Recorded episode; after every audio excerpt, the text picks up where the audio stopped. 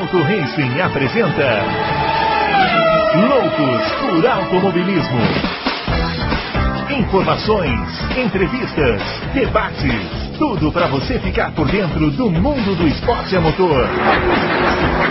Loucos por Automobilismo está entrando no ar. Começando Loucos por Automobilismo número 103 aqui do seu podcast favorito de velocidade. Hoje aquela edição especial que a gente responde as perguntas, né? E já tem várias perguntas lá e a gente não vai perder tempo, né, Adalto? Não, vamos, vamos, vamos logo ao assunto, porque hoje tem, parece que tem bastante pergunta e se tiver alguma que tinha que pesquisar alguma coisa, me dei mal, porque só. Ah, mas o senhor, o senhor é uma enciclopédia ambulante, você não precisa de pesquisar nada, o senhor já vai só fazendo consulta, vai só consultando o HD interno aí e tirando as respostas. Bom, o Fábio Campos, como vocês viram na última edição, está com alguns problemas técnicos lá, ele participou aqui meio na raça na edição 102. Hoje ele não vai poder estar aqui não, mas a gente vai responder as perguntas assim mesmo, mesmo as que forem direcionadas para ele, lembrando que os nossos twitters, o meu é o arroba brunoaleixo80, o do Adalto arroba Adalto Racing e o do Fábio arroba campusfb. E vamos começar, né? Vamos já fazer as perguntas e tal, para a gente não perder tempo. Ó, primeira pergunta, Adalto. Oi. Do Rainer Patrick. Com um dia inteiro de testes vendido, literal, vendido literalmente ao mostra que já abandona 2021 e foca no carro de 2022. Esse aqui tá todo trabalhado na teoria do Fábio, né? É. Que ele Grande defendeu aqui. Rainer Patrick, eu acredito que ela abandona 2021, mas não sei se foca no carro de 2022. Não sei se já foca em 2022. É, as equipes vão usar muito isso esse ano como desculpa, né? Como É. desculpa. É, porque elas não podem jogar um campeonato fora pensando no outro. Isso, isso Uhum. não existe. Não assim, né? Não assim, né? Mas É. assim, no meio do ano, quem sabe? Isso, lógico. É que a Williams nem tem dinheiro para fazer o carro de 2021, quanto mais de 2022, né? É. Por isso que ela acho tá que vai, muito, vai muito, vai depender muito de como vai estar o campeonato, como você falou, no meio do ano. Depois de, É. sei lá, depois de 10 corridas, se a Williams vê que realmente não vai marcar ponto, né, então abandona o carro e vai para o 2022. Uhum. É, né, porque tá difícil marcar ponto. Agora, por exemplo, a- a- como é que a McLaren, que vai provavelmente brigar com Ferrari, com Alpine, com eh, Aston Martin, como é que essas equipes vão abandonar o campeonato no meio do ano? Como é que a, se- como é que a Mercedes vai abandonar se a Red Bull estiver na cola? É difícil, entendeu? Então, eu, eu- é, é dinheiro, é muito dinheiro. É o dinheiro que eles precisam para sobreviver, entendeu? Pra, Lembrando, né, o Adalto, isso é uma coisa, às vezes a gente fica muito preso assim na, nessas coisas que a imprensa adora falar, né? Ah, vai abandonar o campeonato para para comer, para focar no outro e tal. O- o- na realidade, é é, equipes são empresas gigantescas, né? Isso. Eles isso. têm vários departamentos lá dentro. É, É, inclusive tem departamentos que já podem hoje estar pensando em 2022. Aliás, provavelmente já estão, né? é. É, não é que não é que a equipe chega num ponto e fala assim, galera, vamos abandonar esse carro aqui, É. vamos todos fazer o carro de 2022. Isso não acontece em nenhuma equipe, né? Nenhuma equipe. Então, Até porque, como é, você precisa falou, fazer são, são, são engrenagens muito complexas assim para a É. gente analisar de uma forma tão absoluta assim, né? Claro. Não é assim que funciona, né? Não. Tem gente que tem que ô, focar em Bruno, a equipe pequena Ah, tem 300 tem- pessoas. Sim, até mesmo independente do resultado, né? Independente do resultado. É. Qualquer ponto é grana. Qualquer ponto é dinheiro. Entendeu? Então não pode É. jogar fora. É, agora eles refo- ref- reformularam isso. Ficou melhor para as equipes. E elas têm a possibilidade de ganhar mais dinheiro. Por quê? Uhum. Tiraram um pouco do dinheiro das, das, vai, das três primeiras equipes, passa- passando para as outras. Então as outras agora têm possibilidade de ganhar mais dinheiro. Então não, não dá para abandonar, entendeu? A, a diferença, por exemplo, de você ser P4 ou P5 no campeonato é 20 milhões de dólares. Quem é que vai jogar 20 milhões de dólares no, no lixo? Não vai. Ó, outra pergunta. Em tempos de pandemia. Em tempos de pandemia. Ó, outra pergunta aqui do Rainer, ele quer saber. É, ah, ele está querendo saber sobre a, a, a, transmissão, né? Que começa essa amanhã com do, ah. dos treinos, né? Que estão fazendo. Está é. pedindo para tirar aquela atualização automática lá do ao vivo. Ano passado vocês já mexeram nisso, não foi? Não, é, eu lembro. Não, não tem como tirar a atualização, a atualização automática. Ela, ela, ela, ela vai acontecer. O treino começa. Nós vamos começar. O treino começa às quatro da manhã. Tá? Uhum. Mas nós só vamos começar às oito, porque é quatro da manhã, não faz nenhum sentido. Vai ser o décimo ano que o Auto Racing faz isso. Nos dois primeiros anos a gente começava uh, no mesmo horário que eles, que era, era em Barcelona, não era quatro, não era quatro da manhã, era cinco. Uhum. A gente começava às cinco da manhã, não tinha, simplesmente das cinco às oito da manhã, sete e meia, oito, não tinha quase ninguém acompanhando, porque é cinco horas da manhã a maioria das pessoas está dormindo, né? É, ou quem não está dormindo acordou e está tomando banho, tomando café da manhã, pegando, indo, indo trabalhar, entendeu? Quer dizer, não, não, não dá para acompanhar. Então nós vamos começar às oito e vai até, as, vai até uma da tarde. São cinco horas ao vivo. Uhum. É, basicamente vai ser isso. Muito bem. Pergunta do Eric Bernardes. Gostaria de saber o que vocês acharam da comparação que o Andrew Green fez do, entre os estilos de pilotagem do Pérez e do Vettel. É, a impressão que vocês têm condiz com o que foi dito por ele, eu não vi isso, então não posso falar. É, o Andrew Green falou, hum. me, me, surpreendeu também, que a tocada do, do Pérez é muito mais extrema hum. do que a do, a do, a do Vettel. Falou que a do Vettel é mais simples. Tocada extrema, tocada simples, tem um monte de interpretação, né? É, é meio, meio assim, é. amplo, né, esse conceito. É, ele, não entrou, ele não entrou em detalhes, entendeu? É. Então, é difícil a gente... De qualquer maneira, eu achei é, interessante isso, porque... Por exemplo, eu sei que o, o, o Verstappen ele tem uma tocada extrema por causa das câmeras on-board, por causa do, do traçado que ele faz diferente nas curvas, o Hamilton também. Agora, eu, não, eu não tinha, nunca tinha, não reparei isso no, no, no Pérez, entendeu? Esse traçado diferente, por exemplo, eu nunca reparei no Pérez. Né? O Pérez, até, até hoje, eu achava que ele fazia aquele traçado clássico, geométrico, uhum. né? que você vem para fazer uma curva, você vem bem por fora, começa a frear, vai apontando o carro para o apex da curva, freando, tira o, pé da, tira o pé do freio, no meio da curva já põe o pé no acelerador devagar e vai fazendo a curva, abrindo, pegando a zebra lá de fora. Então você pega a zebra de fora aqui na entrada, a zebra de dentro no meio da curva e a zebra de fora de novo lá no, na saída da curva. Esse é o traçado que 99 de cada 100 pilotos fazem. Ou até mais, 999 de cada mil pilotos fazem. O, o, o Verstappen ele faz um traçado um pouco diferente, que ele faz como se fossem duas mini curvas.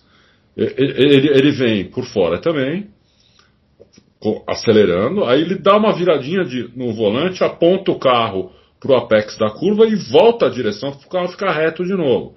Aí que ele freia. Quando o carro está quase tá, tá, na velocidade mínima da, que, que o carro estaria nesse momento, é que ele vira o volante com mais. Ele vira mais o volante e já sai acelerando. Entendeu? Entendeu a diferença? Uhum. Então, é, ele consegue.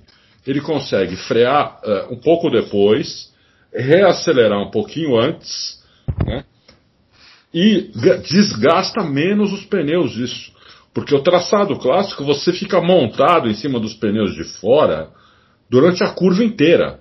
Desde a hora que você freia até a hora que você vai reacelerar, você está montado no, nos pneus do lado de fora da curva. Completamente montado. Né? O jeito que o Verstappen faz, e o Hamilton muitas vezes faz isso também, é que o, o Verstappen precisa fazer isso com a do carro, o Hamilton não. O Hamilton faz isso porque ele quer. É, é um traçado diferente, você não monta muito em cima do pneu, porque você freia o carro mais ou menos em linha reta, né? E você e a vantagem é essa, você desgasta menos o pneu. A traseira, se ela for uma traseira mais arisca, você não está freando enquanto está virando o volante, porque é aí que você perde o carro. Né? Uhum. Né? É, quando você freia com o volante virando, é aí que você perde o carro. Né? Então, ele não perde o carro por causa disso. Porque quando ele está freando, ele está com o volante reto. Ele já deu a primeira viradinha para a curva. Né? Então, é, eu não sabia que o, que o. Eu não sei se o, se o Pérez faz. Se o Pérez fizer isso, ele vai se dar bem no carro da Red Bull. Se ele fizer esse traçado, ele vai hum. se dar muito bem no carro da Red Bull. Só que esse traçado não é fácil fazer. É fácil falar aqui na teoria. Uhum. Né? Eu falo aqui como se fosse a coisa mais fácil do mundo. É, falar é fácil. O duro é fazer isso daí. Né? É. Os pilotos sabem isso que eu estou falando. Não é nenhuma. É, eu não tô. Né, não tirei nada da cartola. É, uhum. Todos eles sabem. O problema é colocar isso em prática, entendeu? O problema é, é a ação disso, que é, é difícil. Uhum. Qualquer errinho você perde o carro, entendeu? Porque é, é, esse traçado é extremo. Porque você freia, apesar de você frear com, com, a, com a direção reta, você freia muito dentro da curva. Uhum. Então é, é, complicado. E você tem que usar o acelerador um pouquinho junto com o freio, na hora, na hora você está virando o volante para sair da curva. Para apontar a traseira, né? Isso, Não, isso. É. Precisa apontar à frente, exatamente, exatamente. Isso. Precisa ajudar Bom, o carro a apontar. É. Bom, vamos lá. O True Lies. É possível aumentar ainda o limite de trocas de componentes da UP sem punições, tendo em vista a possibilidade de corridas curtas nos sábados em alguns circuitos, ou isso nem está em discussão? Então, ele está em discussão. Tem que estar, tá, né? Porque é. vai, teoricamente aumentaria a quilometragem que o motor é. percorre, né? Isso está em discussão. É, por que, que não foi é, ainda batido o martelo? Justamente por causa de custos. Uhum. Isso aumentaria um pouco os custos. Então tem, tem fabricante lá que está dizendo que não tem problema. Tem outros que estão dizendo que tem. Entendeu? Então, é, porque teoricamente eles não querem aumentar. Eles querem deixar como está o regulamento. Mas tem fabricantes lá de motor dizendo que precisa aumentar alguma coisa. Então é. tem que esperar realmente eles baterem o martelo. Muito bem. Paulo André Lopes, o que vocês acham da equipe que a Band montou para transmissões? Há como esperar por algo novo? Se os profissionais são os mesmos que trabalhavam no Grupo Globo? Essa é a pergunta, é a pergunta que não quer calar, né? Assim, eu acho que é, em termos de profissionais não dá para esperar nada de novo, porque como o próprio ouvinte falou aqui, são os mesmos, né? Agora, é, o fato de estar numa outra televisão, né, Adalto, é, pode trazer alguma novidade. A Band já falou que vai fazer uma cobertura mais ampla, né? É, começando a transmissão mais cedo, mostrando o pódio, terminando mais tarde, com comentários pós-corrida. E isso tudo é uma coisa que a Globo não fazia, que pode levar os, esses profissionais que são os mesmos a terem mais espaço, né? Isso. Então, então pode acontecer. Eu Agora, um eu, eu acho um desperdício, só para finalizar aqui, eu acho um desperdício que a Band fez. Porque, de fato, são os mesmos profissionais, né? Tanta gente boa aí é, que entende tanto de automobilismo, que está espalhado aí pelo jornalismo independente, né? É. Podia fazer uma composição, assim, com esses outros profissionais. Não precisavam ser todos, né, da mesma emissora. É, Enfim, é. Acho que eles foram, eles foram na, vamos dizer assim, entre aspas, na segurança. É, o que pode mudar é o seguinte: na Globo o pessoal é mais amarrado. Engessado, né? Engessado. Por exemplo, você, aquele. Você conhece o um narrador chamado Rômulo Mendonça? Hum, Ele narra NBA na ESPN. Uhum. Narra futebol americano, narra futebol, narra futebol normal, tudo. Esse cara, pra mim, esse cara é o melhor narrador de esportes que tem no Brasil. Só que eu não sei se a Globo contrataria esse cara algum dia na vida, porque ele brinca o tempo todo. Então, mas eles contrataram o Everaldo, né? É.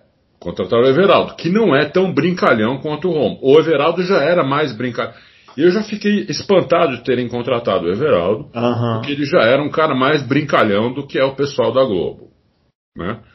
É, mas esse Rômulo Mendonça, ele é mais ainda, entendeu? Ele é muito brincalhão. Ele usa muitos termos engraçados, ele é ótimo. Né? Hum. É muito bom ver, ver, ver esporte com ele narrando, principalmente NBA.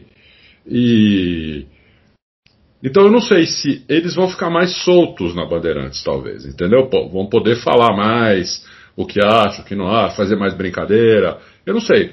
A gente tem que esperar para ver.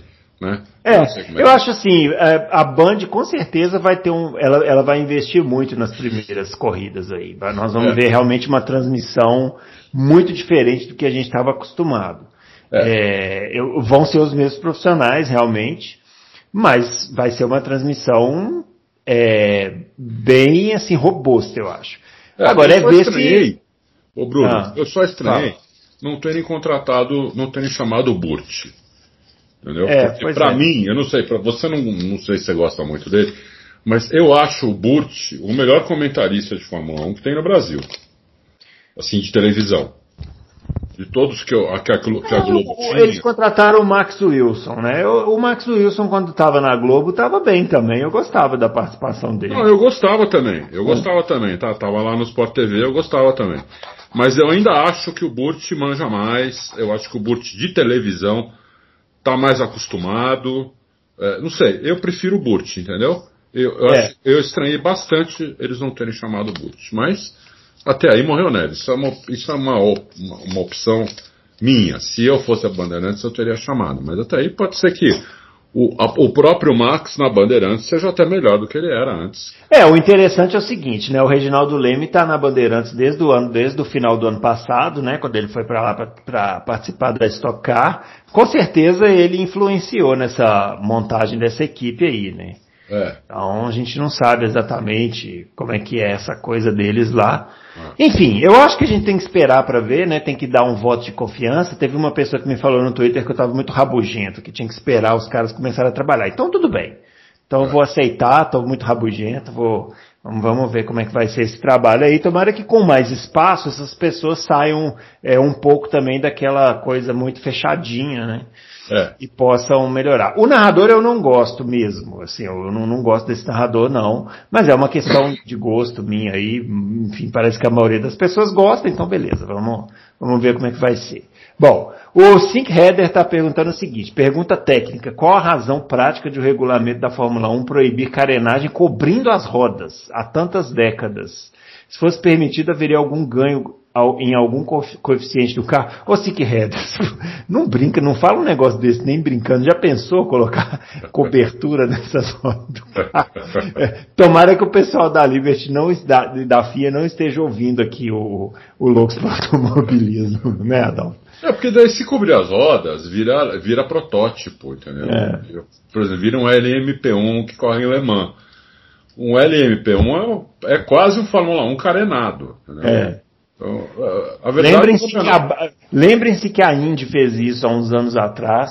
Além de ter ficado nas rodas traseiras, além de ter ficado horroroso, não adiantou nada, porque eles queriam que os carros não decolassem. Teve vários acidentes, principalmente em circuito de rua, de carro decolando, porque é uma carenagem de fibra, você bate ali atrás com muita força, ela quebra e você decola do mesmo jeito. Então, não adiantou não, nada. É. Não, e o campeonato de Fórmula 1 é que aqui a gente costumou, acostumou a falar monoposto, né? Uhum. Mas foi inventado isso na Inglaterra como open wheel, é roda aberta. Uhum. Então, lá eles chamam até hoje open wheel, eles não chamam, mono, não falam monoposto.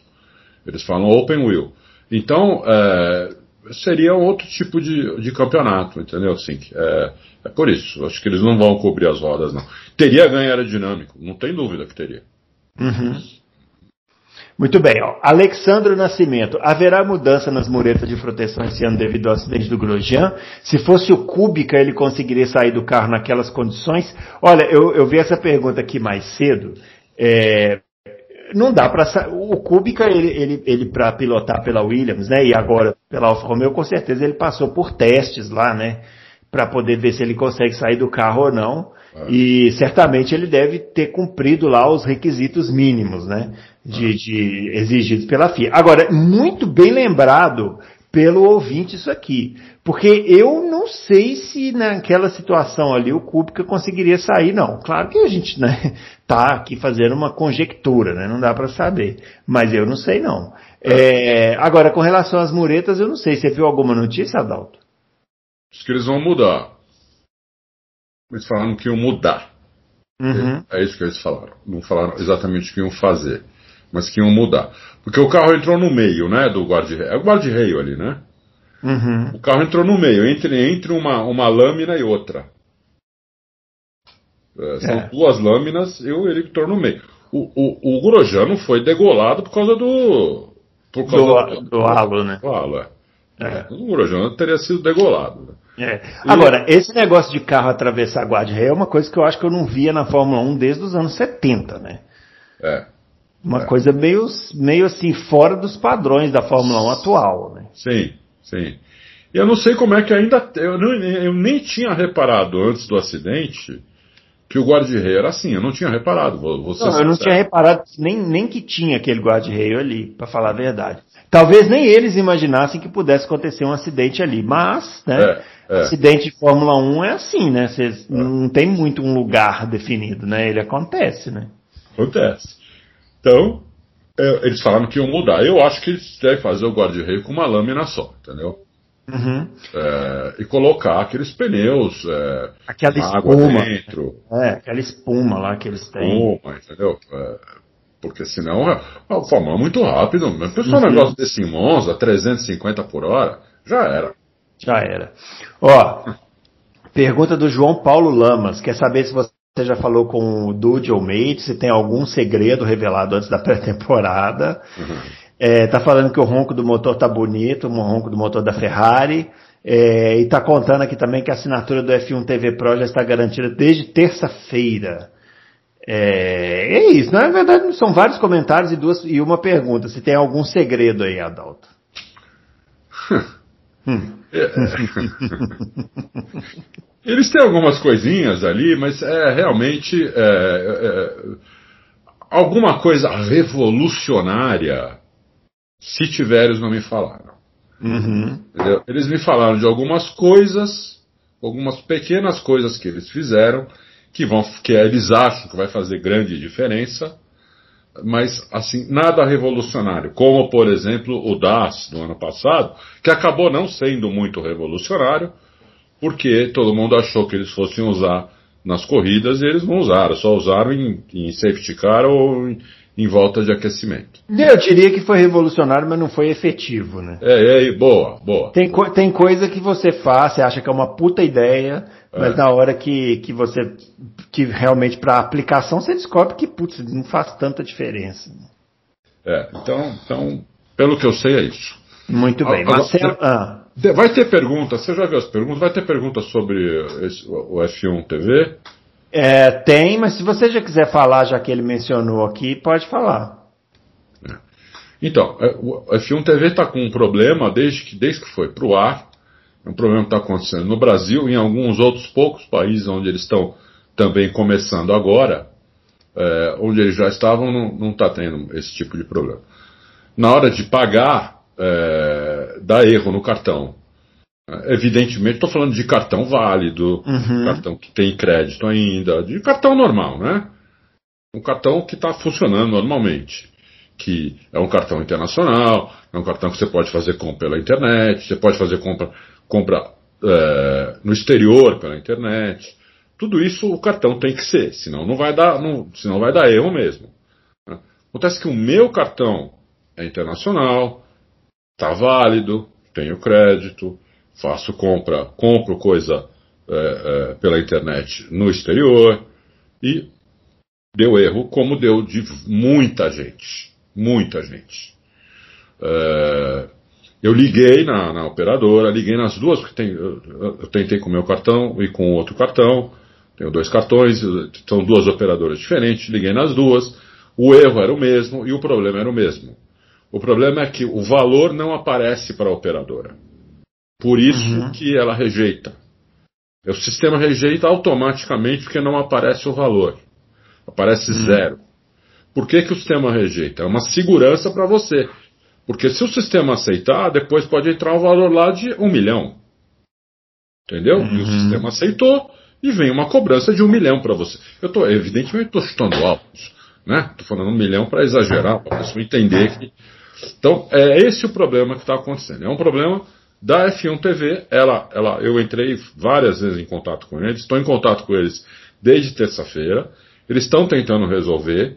eh, eu até hoje, no último e-mail que, que eles me mandaram, eu até fiz uma matéria e coloquei no site para explicar o que está acontecendo. Eles estão tentando resolver e vão resolver. Por quê? Hum. Acontecer isso com Visa e com Mastercard são as duas maiores bandeiras que existem no mundo. Uhum. Então, é, é, é, um problema bem sério. É um problema bem sério. Entendeu? Não, e não acontece com todos, é engraçado, né? Dependendo do banco que você está. que o cartão está vinculado, acontece, dependendo do outro banco, não. Então, eles estão ajeitando tudo isso né, é, para funcionar os, os, cartões válidos e internacionais e com crédito de todo mundo. Muito bem. Eu tô sem. Então tá aí. Eu tô ah. sem. Eu tô sem, eu não tá consigo. Tá vendo? Né? Casa de ferreiro, espeto de pau. Espeto de pau. Diria. É. Muito bem, ó. Marcelo BP, é, pergunta para a bancada: no que vocês acham que as corridas curtas de sábado melhorarão o espetáculo na Fórmula 1? Ou é só mais uma mudança cosmética para inglês ver? Ah, eu acho. A minha opinião pessoal é que vai melhorar muito. Hum. Primeiro que nós já vamos ter uma classificação na sexta-feira. Né? Hum. O, o, o, final de semana vai ser assim: primeiro treino livre, de uma hora. O segundo treino livre não vai ter, já vai ser a classificação. Uhum. Então eles vão, depois só de uma hora de treino, eles já vão para classificar. Como, essa classificação, teoricamente, eles estão ainda decidindo também, mas teoricamente é igual à classificação de hoje, a de sábado. Com, com Q1, Q2, Q3, tudo. Fez a classificação, essa classificação vai valer, vai valer para a corrida curta de sábado. Então quem fez a pole na classificação de sexta vai, vai largar na pole na, classifica, na, na corrida curta de sábado. Quem foi o último na, na, na, classificação de sexta vai ser o último na corrida de sábado. Né? E a uhum. corrida de sábado ela vai valer como uma corrida curta e também a ordem de chegada dela é a ordem que vai largar no domingo. Entendeu? Então eu acho que. Na... E na pontuação vai ter diferença? Sim, né? Provavelmente. Então, então eles estão eles vendo. Já decidiram que não vai ter pódio, porque antes ia ter pódio. Não hum. vai ter pódio. Eu acho que devia ter um pódio. Mas não vai ter. Esse, é, nessa corrida curta de sábado não vai ter pódio. Eu faria um pódiozinho, nem que fosse um pódiozinho sem hino, nada, só para o cara que ganhou poder lá receber um troféuzinho e comemorar. Hum. É, ponto eles falaram que vão dar, tem que, tem que dar ponto, senão, senão o negócio não. Só que eles estão vendo quantos pontos. Né? Eu acho que devia ser um terço dos pontos. Uh, eu daria um terço dos pontos, ou seja, oito, começando o, o vencedor ganhar, ganharia oito pontos, até o oitavo lugar que ganharia um ponto. Eu faria isso, mas eles não estão uhum. decidindo. Então eu acho que melhora bastante o final de semana, melhora a dinâmica, nós vamos ter uma corrida e meia e vamos continuar tendo a classificação que todo mundo gosta. Então, é, é, e, ah, e o treino livre de sábado é, vão, vão fazer também, só que acho que vai ser mais curto ainda. Que já era de uma uhum. hora, acho que vão fazer de 45 minutos. Uhum. É isso. Muito bem. O Adriano Aguiar. É, o Vettel tem elogiado o carro e o motor Mercedes. Isso mostra que ele acha que terá um carro competitivo ou apenas um chute. Olha, o, eu, o Adalto vai me ajudar nessa aqui, mas na, na minha memória, sim, na minha memória, eu só lembro de dois pilotos que chegaram numa equipe criticando é, o carro. Foi o Nick Lauda, na Ferrari, né? Quando ele chegou lá, falou que o cara era um caminhão. Isso. E o Senna, quando chegou na Williams também, que ele deu a primeira volta no carro lá e falou, putz, isso aqui arrebentaram com o carro bem é na minha vez. uma cadeira elétrica, ele falou. Me deram uma cadeira elétrica bem na minha vez aqui. Foram as únicas duas vezes. O resto o pessoal chega falando que é tudo uma maravilha, que é espetacular. É. Não é isso? Ou eu estou enganado? Não, é isso mesmo. É isso. Não tem o que é. tirar nem pôr. É, então, viu, Adriano, eu acho que é isso. O Vettel não faz a menor ideia, mas ele vai elogiar, porque, né? Ainda mais que a gente tem que lembrar que ele ainda não andou no carro, né? Ele deu aquelas voltinhas lá de para poder fazer a sessão de fotos, filmagem e tal, mas a partir de amanhã que começa mesmo os testes, então, por enquanto eu acho que é só chute mesmo, igual você falou aqui.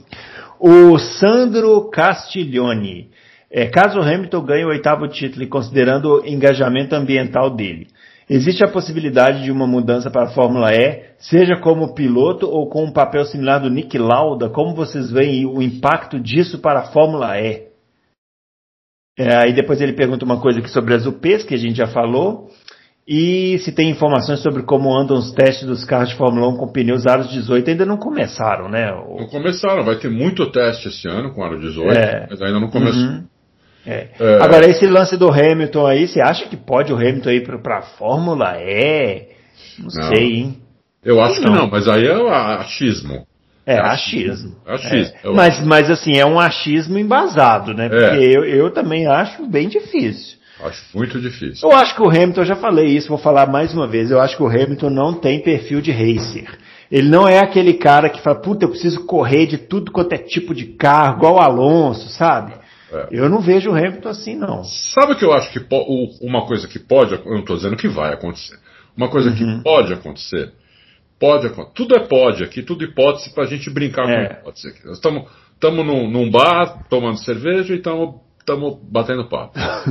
Pode acontecer do, do, Hamilton realmente eh, falar, ó, deu para mim, acabou, ganhou o oitavo título, fui, obrigado, pá, tchau. E vai é, ficar um ano sem fazer nada, eu imagino, é, em relação ao automobilismo, nada. Vai uhum. é, se dedicar às causas dele, a, porrada de criança que ele ajuda, a porrada de instituição de caridade que ele, que ele ajuda não só com dinheiro, como com presença. O Hamilton é um cara que não ajuda só com dinheiro. Isso, isso é bacana. Uhum. Ele vai nas instituições de caridade. Ele tira foto. Ah, e outra, hein? E outra, vou acrescentar. Vai curtir a vida também, né? É, isso, vai curtir, curtir a, vida, a vida vai arrumar a namorada, é. que ele tá sem. Isso. Porque é. o cara tem muita grana, né? Tem que aproveitar. Isso, isso. Exatamente. Uhum. Pode Novo, ser que daqui uns dois ou três anos ele sinta saudade. Entendeu? Uhum. Fala, pô, essa vida, pô, pô, tô vivendo uma vida agora que a minha anterior era mais legal. Eu tô sentindo falta daquela adrenalina. Que nem aconteceu com o Schumacher, por exemplo. É, exato, eu ia citar esse exemplo agora. O Schumacher foi isso, né? É, exatamente. O Schumacher saiu, foi andar de moto, isso, é, esquiar, fazer um monte de coisa. Aí uma hora ele falou assim: ah, quer saber? É. Tô novo aqui, tenho gás para queimar, a Mercedes está me oferecendo uma grana preta. Isso. Vou sentar naquele carro lá e vou andar. E foi. É. Pode ser acontecer isso com o Hamilton, entendeu? Então é, é muito difícil a gente prever tão, o futuro tão, tão longe assim, né? Uhum. Mas é, uma coisa que eu tenho quase certeza é que ele se aposenta no final desse ano. É, ele, ele, com o oitavo título. Se ele, ele ganhando o oitavo título. Eu tenho quase certeza. E o Dude também, que ele, que ele se aposenta. Muito bem. É, for, pergunta do Fórmula 1. Esse aqui já pôs o nome para ninguém ter dúvida de qual é a categoria que ele gosta. É, pergunta para o Adalto: pelo que você sente, o carro da Mercedes 2020 é mais traseiro ou dianteiro? Não, o carro da Mercedes é bem neutro. Ah. É, é o carro. Aí tá o grande segredo da Mercedes, né? Que a pessoa acha que é o motor e não é. O carro é muito neutro. E o piloto, tanto o Hamilton quanto o Bottas, eles fazem um acerto fino, dependendo da pista, para o gosto deles. Então, o, o, deixa o carro um pouquinho mais traseiro ou um pouquinho mais dianteiro, dependendo da pista. O Hamilton guia qualquer carro. Ele guia carro traseiro, dianteiro, neutro. É, ele guia qualquer carro. É, quando ele ganhou, quando ele ganhou do Alonso ali, o carro era dianteiro, porque a McLaren fez um carro dianteiro para o Alonso porque o Alonso só hum. guia carro dianteiro. Né? E ele ganhou do Alonso ganhando um carro, guiando um carro dianteiro, primeiro ano da Fórmula 1, de Fórmula 1 dele. Então, é, mas ele é, não gosta do carro dianteiro, né? ele, ele gosta de um carro neutro. E ele, como quase todos os pilotos. E ele, dependendo da pista, ele põe o carro um pouquinho mais traseiro, um pouquinho mais. Mas é pouca coisa, uma coisa que você. Para você ver isso, você tem que ver a câmera on-board 100 vezes. Aí você vai ver uhum. que o carro está um pouquinho traseiro ou um pouquinho dianteiro. É muito. Fórmula 1, o pessoal precisa entender uma coisa. É, nós estamos, é tudo detalhe. É muito detalhe. Não tem nada escancarado. É muito detalhe, entendeu? Uhum. Então é isso. Ó, pergunta do Marçal Kawai. É, o carro de 2021 da Mercedes tem o AMG no lugar das estrelas e o jogo de cores evidenciou mais o vermelho da Ineos a única estrela que notei foi a do bico, indicando que é Powered by Mercedes. Isso pode ser indício de que a Mercedes pode sair da Fórmula 1 deixando somente a AMG, que já é renomada na preparação de motores a combustão e focar na Fórmula E, uma vez que o mercado europeu quer que toda a frota de combustível seja elétrica até 2030? Não, não. A, a AMG é Mercedes. A Aham. não é uma empresa separada que. A AMG é igual a AMG é igual a Alpine, né? É igual Isso, igual a Alpine, igual a M da, da BMW. Isso, é. É, é São as divisões esportivas das marcas, né? Isso, entendeu? É, então, é, ela quer. é, por que ela põe a MG? Porque são os carros de esporte da, da, da Mercedes, são os carros que andam, que tem motor, que tudo, entendeu? Então é, é totalmente coerente que seja. O, o nome da equipe sempre foi Mercedes AMG Petronas, desde o começo. Uhum. Sempre foi esse. O nome oficial da equipe é Mercedes AMG Petronas. Vai continuar sendo Mercedes AMG Petronas. É, Beleza. Não acho eu não acho que a Mercedes vai. Ou o pessoal está achando que esse é o último ano da Mercedes, depois eles vão vender equipe para a Ineos. Eu, eu não tenho essa informação eh, e não tenho opinião sobre isso. Não sei. Pode vender, pode não Vai vender. depender muito do planeta também, da economia, É, como é vai é. ficar, né? Tem muita coisa aí. Eu acho que qualquer projeção nesse sentido hoje é, é irresponsável, não dá para saber. Não dá. O Dan José, perguntinhas antes da pré-temporada. Três pinturas mais bonitas, três melhores equipes, três piores equipes. Qual safety car mais bonito e qual capacete mais bonito? E aí, Três Adal? pinturas mais bonitas, eu, É. vou- eu, eu acho que é a da Alpine, Aston Martin e Mercedes. Não gostei. Acompanho. É, é, eu não gostei desse verde da Ferrari aí, eu achei horrível isso aí. Eu- Aquele negócio verde, né? Parece que mofou um pedaço da tampa É, é, exatamente. É. Não gostei, achei que foram bem felizes isso aí. É, três melhores equipes, eu vou de Mercedes, Red Bull e Ferrari. Hum. É, três piores equipes, eu eu vou de Alfa Romeo, Haas e Williams.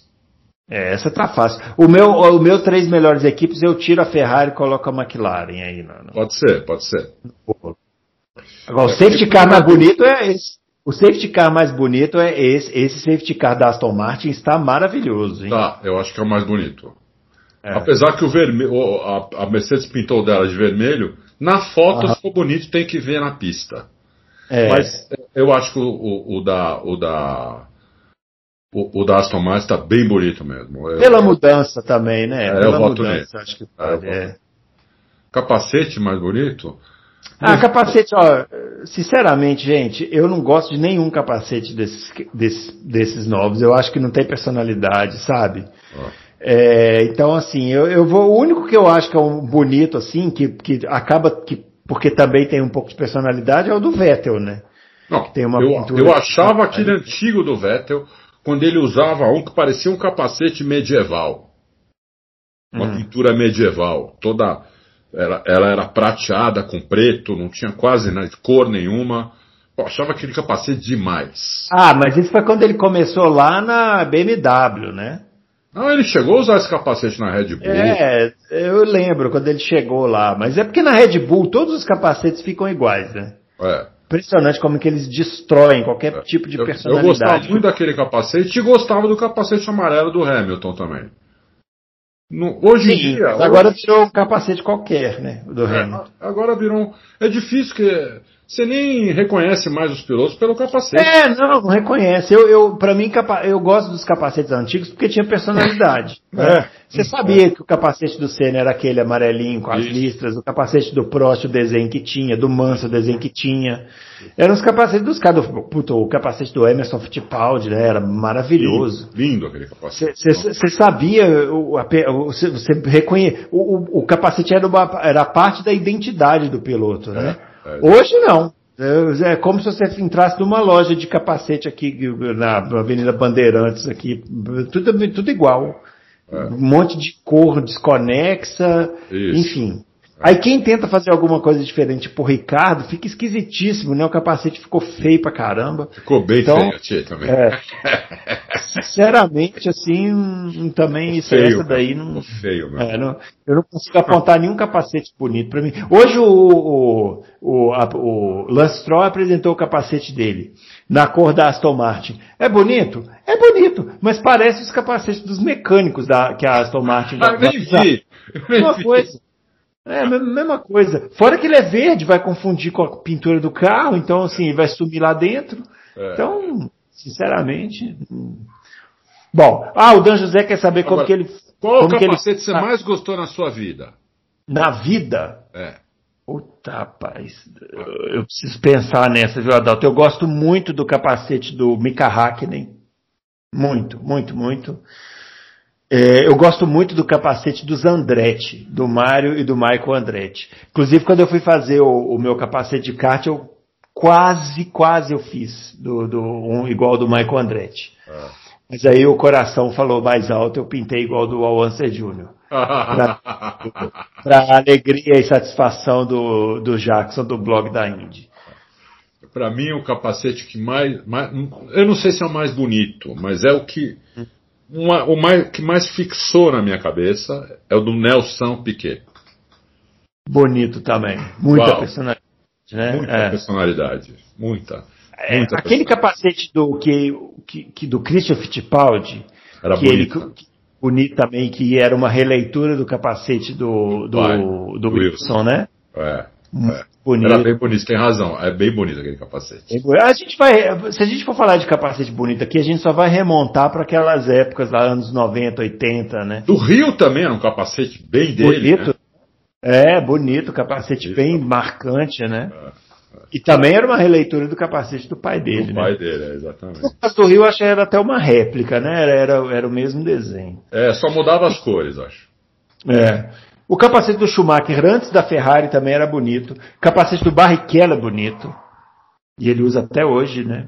É. Enfim, esses antigos aí tem muitos capacetes bonitos mesmo. Manda aí nos comentários. Isso. Vamos fazer essa enquete aqui. Manda aí nos comentários, você que está ouvindo, seu Boa. capacete favorito aí pra gente ver. De, de, ah, de, de, preferência com a foto do capacete, né? De preferência com a foto pra gente poder ver. É. Muito bem. Ah, o, Dan José quer saber como que ele faz para assinar o F1 TV pelo Auto Racing, sendo que ele mora na Alemanha. É a mesma coisa, né? Só colocar o cartão de crédito de lá, né? É. Isso. Tem que colocar. É, clica aqui. É, eu não sei se ele acessa pelo. Embaixo das notícias, de todas as notícias, você tem um bannerzinho da, da F1 TV né? No final, depois da última frase de qualquer artigo que você não notou esse, tem um bannerzinho da F1 TV, só você clicar lá, você entra pelo, entra pelo, pelo link e uh, aí você compra o, o seu F1 TV e você não vai ter problema, viu, Dan José? Porque como você mora na Alemanha, teu cartão é da Alemanha, e na Alemanha. Já tá já, tudo certinho, né? Tá tudo certinho, entendeu? O que tá dando confusão é aqui, né? Ó, pergunta do Cleverson Soares. É, uma pergunta para todos nós concordarmos na resposta. Uhum, sei, vamos ver. Se o Schumacher tivesse continuado sua carreira com o um ótimo carro da Ferrari em 2007 e 2008, teríamos um Erea campeão hoje. Bom, primeiramente, muito obrigado por esclarecer como é que se fala é, um, uma pessoa que ganhou nove títulos, que eu nunca soube disso. Não sei se o Adalto sabia. Eu não, eu não, não sabia. De, é, Para mim, essa palavra é nova. É, eu também não, não sabia. É, bom, mas se ele está falando, a gente acredita, né? Deixa eu ver é. aqui. É, é, agora, a afirmação dele eu não sei, hein, Adalto? Será? Hum, é, ele saber. é campeão. Ele, ele, ele ali ah, sim, N é campeão. É, com N, de nabo, né? Isso. Cleverson. Por isso que a gente não entendeu o R é Ah, tá. N é campeão. Uhum. N é campeão. É. é. Poderíamos ter sim, porque eu acho que 2007, 2008, é... os carros eram muito parelhos. E eu acho que a Ferrari talvez fosse um pentelésimo melhor, principalmente em 2007 e o Schumacher teria vencido. Não sei. É, O Kimi estava guiando bem em 2007. Ah, mas é, é, porque aí essa pergunta ela gera todo um movimento. Porque, por exemplo, o Kimi não estaria na Ferrari. Não estaria, né? seria o Massa onde, o... onde estaria o Kimi, né, ah. nessa altura, sendo que a, a McLaren foi atrás do Hamilton para o lugar dele. Então é, é, uma pergunta complexa de ser respondida, assim, se ganharia ou não. É. O, que eu, o que dá para dizer é o seguinte: o Schumacher terminou a, a, carreira, essa primeira fase da carreira, muito bem, né? 2006 ele andou muito, né? Andou bem. É, ele, ele, ele, vinha, o, ele, ele foi muito mal em 2005, né? Se embananou todo com aquele pneu que não podia trocar lá. Mas em 2006 ele recuperou a forma e andou muito bem lá, disputou com o Alonso e tal. Não sei como seria em 2007, 2008, é difícil afirmar isso. É. Né? é. Bom, o Bruno 320i, ah, o Bruno Shinosaki aqui, né? Quer saber se o Chaparral comprou a BMW 335 o Chaparral é aquele que estava pedindo consultoria aqui pro Adalto sobre qual carro comprar. É verdade isso aqui, viu? O, o cara pergunta pro Adalto, Adalto, qual carro eu compro? Aí o Adalto vai lá e responde, querendo saber se comprou ou não, se está funcionando. Não, ele comprou, depois ele até perguntou dos pneus, lembra? Então ele tem que mandar a foto aqui do carro para a gente poder eh, ver se, o, o, se comprou mesmo. Ele tem que comprovar que ele comprou. Isso aí, é isso aí, isso também concordo. Chaparral, é. pode, se estiver ouvindo pode colocar a foto aí do carro, que nós queremos ver foto do carro. Isso mesmo. É, mas ele, ele, falou que comprou, tanto é que depois ele pediu até. Ele falou que os pneus. É, eu lembro que ele falou que os pneus eram run flat, o carro era muito duro. Ele pediu uma dica de pneu, nós demos, e ele falou que tinha comprado os pneus e o carro tinha ficado ótimo. Então tem que tirar a foto do carro e do pneu para a gente poder ver aqui. É isso aí. Ó, o Ricardo Pellegrino, o que vocês preferem? O oitavo título do Hamilton mais aposentadoria ou outro piloto campeão e ele continuar na Mercedes em 2022? ou quem sabe aí eu acrescentando o oitavo título do Hamilton e ele continuando para se tornar N é campeão. N é campeão. Como descobrimos aqui. Uh, Bom, eu não prefiro nada. Se a pergunta é o que prefere, eu não prefiro nada. Prefiro ver boas corridas em 2021, 2022. É eu isso. Eu também, eu também. Eu vou nessa. Para mim, tanto faz quem, quem vai ganhar. Uhum. É, eu acho até que o Hamilton me, merece ganhar, porque ele. Eu prefiro ter o, ter o Hamilton como recordista do que ter o Schumacher.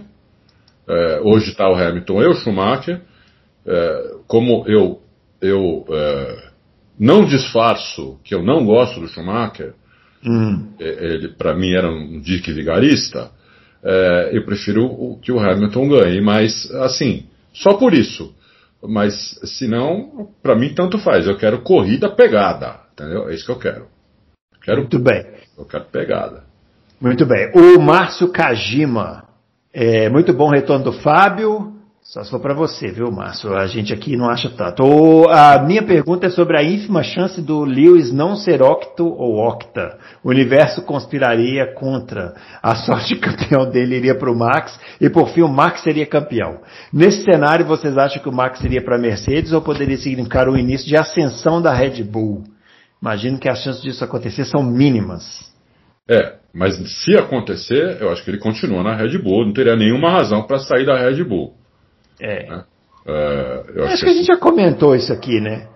Chance dele continuar na Red Bull é se justamente acontecesse essa conspiração é. universal aqui que o Márcio é. tá na... Até porque eu acho que o, o favorito para o ano que vem é a Red Bull. Então, uhum. é, eu acho que se ele fosse campeão, ainda com esse regulamento na Red Bull, um regulamento que a Mercedes dominou até, até hoje totalmente e conseguir quebrar essa, essa, essa hegemonia, é, ele sair de lá depois disso, acho uma seria uma besteira. Eu acho que seria uma besteira que ele faria. Muito bem. Carlos Márcio, pessoal, é, saudade de vocês lerem uma pergunta, que tem um tempo que eu não faço. Verdade, estava sumido. É. Todas as equipes parecem esconder algo por, pelas informações de vocês. É possível que haja uma Brown entre as equipes, no sentido de, ter, de alguém dar um pulo do gato daquele nível? Difícil, porque no regulamento não, não mudou, né? O, a, aquele negócio da Brown foi muito também por causa do regulamento, né? O... É. Olha, vou falar uma coisa para você. Hum. Se alguém conseguiu recuperar todo o tempo perdido por causa da mudança no assoalho e no difusor, isso aí hoje é o pulo do gato. Isso, hoje é o pulo do gato. Uhum. Porque essa mudança no assoalho e no difusor, quem não recuperar nada, quem simplesmente pegou o carro do ano passado, cortou o assoalho e colocou o difusor novo, quem uhum. e não mudou mais nada no carro, o carro é um segundo mais lento. O carro fica um segundo mais lento. É lógico que ninguém fez isso. Todo mundo tentou recuperar boa parte desse segundo perdido. Mas a maioria, que eu saiba, até agora, recuperou boa parte disso. Meio segundo, seis décimos, sete décimos. Eu acho que se alguém conseguiu recuperar o segundo inteiro, aí é o lugar. Já uhum. de cara, assim, na primeira corrida, entendeu? Aí eu, uhum. aí eu favorito para ganhar a primeira corrida. É, pode ser até Aston Martin, pode ser até McLaren. É, quem recuperou o segundo inteiro de cara é o favorito para ganhar a primeira corrida. Muito bem. Façam suas apostas aí. É, vamos lá. O. Perdi aqui. José Antônio Vieira. É, Adalto, Alfa Romeo. A Alfa Romeo compra o motor Ferrari e os mecânicos da Ferrari que montam os motores da Alfa Romeo o ano todo nos carros deles. Ele quer saber como é que funciona a parceria, né? Se eles compram o motor e aí os mecânicos da Ferrari é que montam os motores lá nos carros da Alfa Romeo. Acho que não, né? Os motores vêm, a equipe da Alfa Romeo é que monta os motores. O que ele está chamando de montar motores é instalar o motor no carro, né? É, a primeira instalação, a primeira instalação são os mecânicos da Ferrari que fazem. Né? Pelo menos na Haas é assim. Por isso que a Haas só pôs o motor agora. Né? Uhum. Né? É, a Haas estava sem o motor no carro. A primeira, na Alfa Romeo eu não sei. Eu, eu acho que eu, os mecânicos, eu acho que a, a, no caso da Alfa Romeo, eu acho que a, a Ferrari manda, como a, com a Mercedes e a, e a Honda e a, a Honda não, a Honda também ajuda a, a primeira montagem. É, como a Mercedes e a Renault fazem, manda todo o esquema, né, como tem que fazer, e eles fazem, né? Uh, na Haas não, na Haas a primeira montagem é do é do, do, do da, dos mecânicos da uh, da Ferrari. Uhum. Muito bem. O Éder Rodrigues gostaria de saber se o gostaria de saber se o campeonato estiver na penúltima corrida com dois ou mais pilotos com chance de vencer o campeonato. Porém, a última corrida for cancelada, a Fórmula 1 tem que arrumar outra pista para a final ou o título será dado para o piloto que estava à frente na etapa anterior. Boa pergunta, não faço ideia como é que o que, que tem que acontecer nisso, num caso desses. É, se você ah, deu uma deu uma falhada aqui, hum. é, se você puder repetir, porque deu uma ele quer, ele, ele quer saber se o campeonato estiver na penúltima corrida com dois ou mais pilotos com chance de vencer e a última for cancelada, se a Fórmula 1 tem que arranjar outra pista ou se o título é dado para o piloto que estava na frente na etapa anterior. Eu, muito boa pergunta. Não é, tem ideia isso. É, é, eles podem dar o título para quem estava na frente na etapa anterior, eles podem fazer isso, porque para ser considerado um campeonato do mundo tem que ter 10 corridas. Então eles podem dar o título, mas eles vão fazer de tudo para fazer essa última corrida, nem que seja em outro lugar, nem que eles tenham que voltar, por exemplo, para o Bahrein para fazer aquela corrida no, circo, no, no, no, no anel externo. Uhum fazem outra corrida em Silverstone. Eles dão um jeito de fazer. Eu também acho que eles devem ter, ter que dar um jeito. Né? É, eles dão um jeito de fazer a última corrida. Uhum. Ó, o Renato Powell está elogiando o site, falou que conheceu há pouco tempo, é, falando que é um site democrático, que prioriza aspectos técnicos. A mensagem obrigado, obrigado Renato. É. Eric Novaes, é, parabéns pelo podcast. Minha pergunta vai para o Adalto. A Mercedes sabe que uma hora o império dela pode acabar e acredito que ela já se prepara para continuar com vitórias com o motor Mercedes plano A na Aston Martin, plano B na McLaren. É, uma porque, além da ampla parceria entre Mercedes e Lawrence, se não me engano, se não me engano Toto Wolff tem participação na empresa ou com a McLaren caso algo dê errado. Ah, eu já entendi a pergunta dele. É. é. É, o seguinte, o, o, se a Mercedes sair um dia, um dia vai sair, evidente, né? Todo mundo fala que a Mercedes vai sair há cinco anos, desde que a Mercedes ganhou dois títulos. 2014, uhum. 2015, ah, 2016 já começaram a falar que a Mercedes ia sair. uma hora vão acertar, porque uma hora ela vai sair, né? É, é. Eu não sei se vai ser nesse ano, ano que vem, daqui 5 anos, daqui 10, daqui 20. Isso aí é igual aqueles videntes que, que é. no, no, início do ano, esse ano vai morrer um político, uma Isso. celebridade. É. Bom, é muito engraçado, né? Quando é. acontece uma coisa assim, o cara, você lê alguns comentários, eu já vinha falando isso há cinco anos. É, é. Agora sem acertar, meu. É lógico, é. Ai, ai, ai. Bom, é, se a Mercedes, eu posso dizer, se a Mercedes sair no final deste ano, digamos que a Mercedes saia no final deste ano, né? Quem fica com a equipe é a Ineos e o Toto Wolff. O Toto Wolff é dono da equipe. O Toto Wolff tem 33%, a Mercedes tem 33%, o Ineos tem 33%. Quem tem bala para comprar os 33% da Mercedes é a Ineos. Então ficaria uma equipe Ineos com Toto Wolff. Toto Wolff continuando com os 33% dele a Mercedes saindo. Essa seria a equipe que a Mercedes iria priorizar. Nem uhum. a Aston Martin e nem a, e nem a, a McLaren.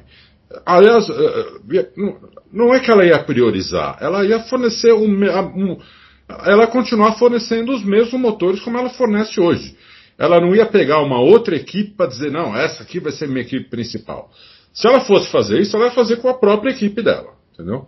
Então ela não sai, ela não, não, não teria razão de ela sair da Fórmula 1. Né? Se ela sair, ela vai continuar fornecendo para a equipe do Toto Wolff e da Ineos, para a McLaren, para a Williams e para e para Aston Martin. Uhum. E a equipe que fizer o melhor carro ganha e pronto, entendeu? E pronto. Ó, a pergunta seguinte aqui do Harder Stance é a mesma pergunta, eu acho que é a mesma pessoa, é, que foi com dois perfis diferentes. Romeu Silva Las Casas, alguma notícia se a Haas vai poder correr com a pintura apresentada? É. Vai, Nossa. né? É, não sei por que não. Por que não poderia? É, a questão da Haas é que talvez o Mazepan não possa correr sob a bandeira da Rússia, né? Isso, isso sim. Mas a pintura. É. Né? É. é. Vai ter problema. Bom, Roder Rock pergunta. É, Esteban Ocon versus Alonso, pelo retrospecto da carreira do Ocon na velha Force India, quando disputou com Sérgio Pérez de igual para igual. Vocês acham que Alonso vai se sobressair ou sofrer um revés inesperado? Quem perguntou isso? Roder Rock. Muito, olha, uma, uma, pergunta difícil, né? Do, do, se ele vai sofrer um revés. É, eu acho que não. Eu uhum. acho que o Alonso não. Só que aconteceu, esse negócio atrapalhou muito o Alonso, né? Por exemplo, amanhã, que é o primeiro dia de pré-temporada, a gente colocou lá quem vai guiar, o Alonso não vai guiar amanhã. Então. A o... maioria das equipes vai, vai, vai dividir o carro, de uhum. manhã vai guiar um, à tarde outro, e o Alonso não vai guiar amanhã. É. O, esse, é, essa questão do Alonso é o seguinte, né? O Alonso é melhor que o Ocon? Sim. Acho que ninguém aqui tem dúvida, né, que, que o Alonso é melhor que o Ocon. Agora, o Ocon não é nenhum bobo, né? Ele teve um ano bom lá, teve um, alguns anos bons lá na Force Índia. No ano passado na Renault foi mal, né? E o Alonso tá fora há muito tempo e agora com esse agravante, né?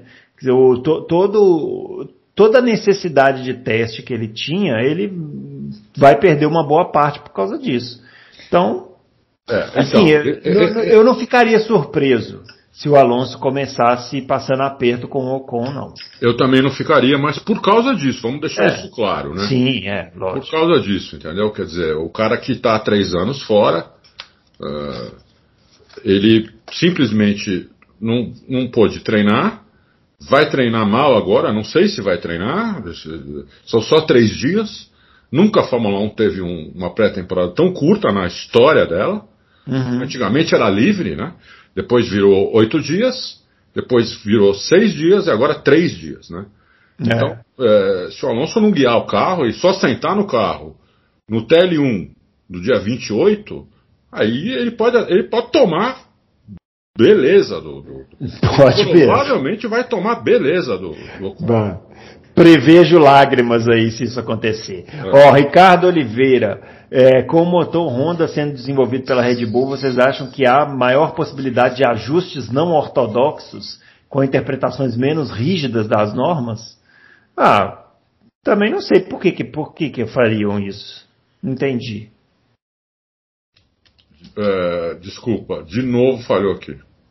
Então, ele está perguntando se o motor Honda sendo desenvolvido pela Red Bull, se a gente acha que tem maior possibilidade de ajustes não ortodoxos na, na, na interpretação dele, seriam com é, interpretações menos rígidas das normas. Boa pergunta, muito boa pergunta.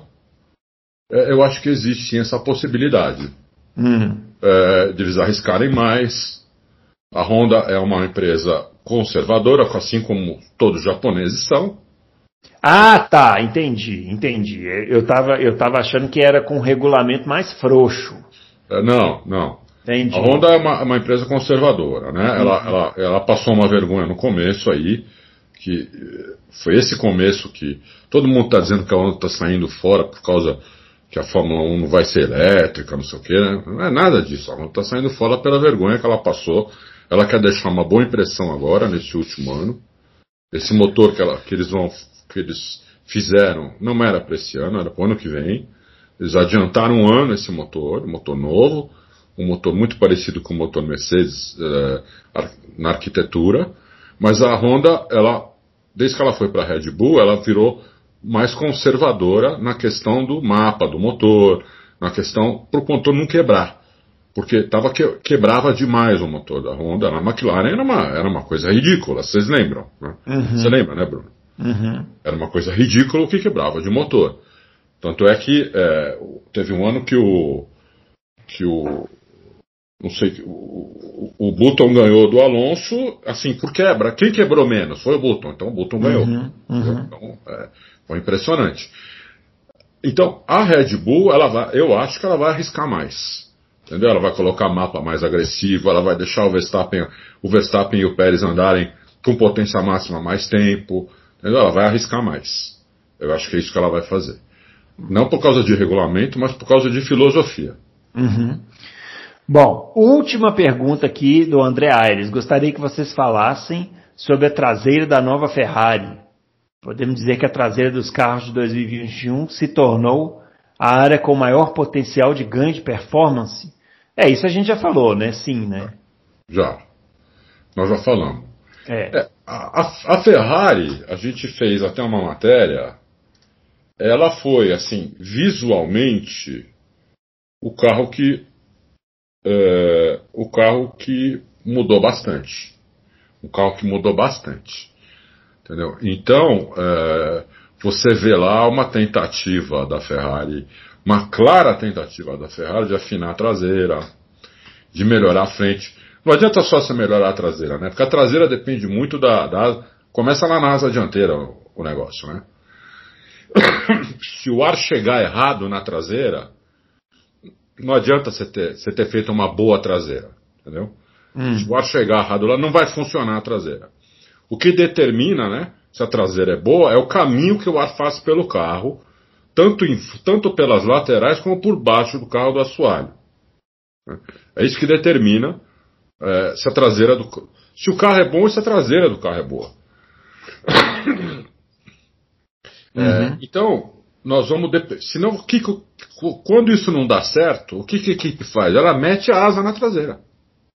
Quando você vê aqueles carros com uma parede no aerofólio traseiro, é porque a traseira do carro é ruim. Entendeu? Então eles têm que meter uma parede ali, senão, senão a traseira não para no, no não para no chão. Então, uh, vamos ver como é que. Como é, visualmente, existe uma tentativa de melhorar a traseira da, da Ferrari. Uh, e eu, e eu torço para que eles tenham melhorado. Agora, vai depender de como a frente vai se comportar, né? Para a traseira ser melhor. É, parece esquisito falar isso, né? Mas é, é, assim que funciona a Fórmula 1 hoje, entendeu? Uhum. A aerodinâmica começa ali no bico da. no pom, no nariz do carro, né? E aquela asa dianteira, que custa meio milhão de dólares para fazer, para projetar, o tempo que demora para projetar, túnel de vento, CFD, construir, colocar no carro, testar, custa meio milhão Uhum. de dólares. A asa dianteira de um carro de Fórmula 1. Porque ela começa a determinar como é que o ar vai para o carro. Né? Aí chega no side pod, barge board, isso nas laterais. E por baixo o assoalho. Não pode esquecer que eles só podem trabalhar um pouco nas laterais do assoalho porque tem uma prancha de madeira no meio do assoalho, né? para não ter uhum. efeito solo. Então, vamos ver. A gente só pode, só vai ter certeza disso também na, na corrida uh, do Bahrein, com uma, uma peculiaridade que eu queria uh, que eu queria deixar aqui para quem está nos ouvindo é o seguinte: diferentemente de Barcelona, por que, que os sets eram em Barcelona antes? Né? Uh, principalmente, por várias razões, mas principalmente porque a pista de Barcelona tem curvas de todos. De, é, é, a pista que mais abrange as outras pistas. Têm, ela tem curva uh, de alta, ela tem curva de baixa, ela tem chicane, ela tem curva de raio longo, os dois lados. Então é uma, é uma pista que se o carro for bem lá, ele tem chance de ir bem praticamente todas as pistas do campeonato. O Bahrein não é assim. O Bahrein, ele, por exemplo, ele, ele, ele é um, uma pista que ele é, aceita um carro traseiro. Hum. Entendeu? Ele aceita um carro que é mais traseiro. Porque as curvas lá são para carro traseiro. É, então, por exemplo, um carro, o, o, carro pode ir muito bem lá no Bahrein e não ir bem em outras pistas. Essa vai ser a diferença desse ano, da pré-temporada. Uhum. Então, é, isso, isso é importante deixar o pessoal claro. Evidentemente que a diferença não é grande, não é um segundo. Se o carro, se alguém aí meter um segundo no Bahrein nos outros, esse carro aí vai ganhar todas as corridas, ou praticamente todas as corridas, né? Mas se a diferença for muito pouca, tem que ficar atento.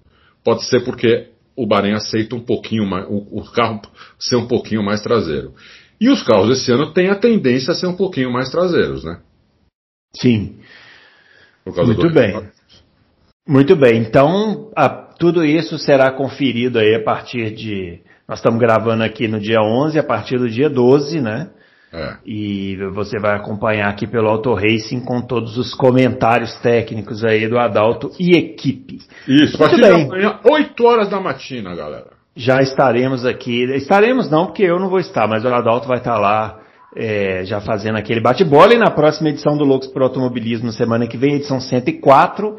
Aí sim, aqui já com a tabela de tempos e já vamos fazer todas aquelas análises aí já preparando, né? um convidado especial também. Talvez tenhamos um convidado especial, né? Já preparando aí para o início da temporada, né? Que, que vai começar para a gente poder se distrair um pouquinho aí desse problema todo que a gente está vivendo. Muito bem, muito obrigado então para todo mundo. A gente volta na próxima semana com mais loucos por automobilismo. Até já.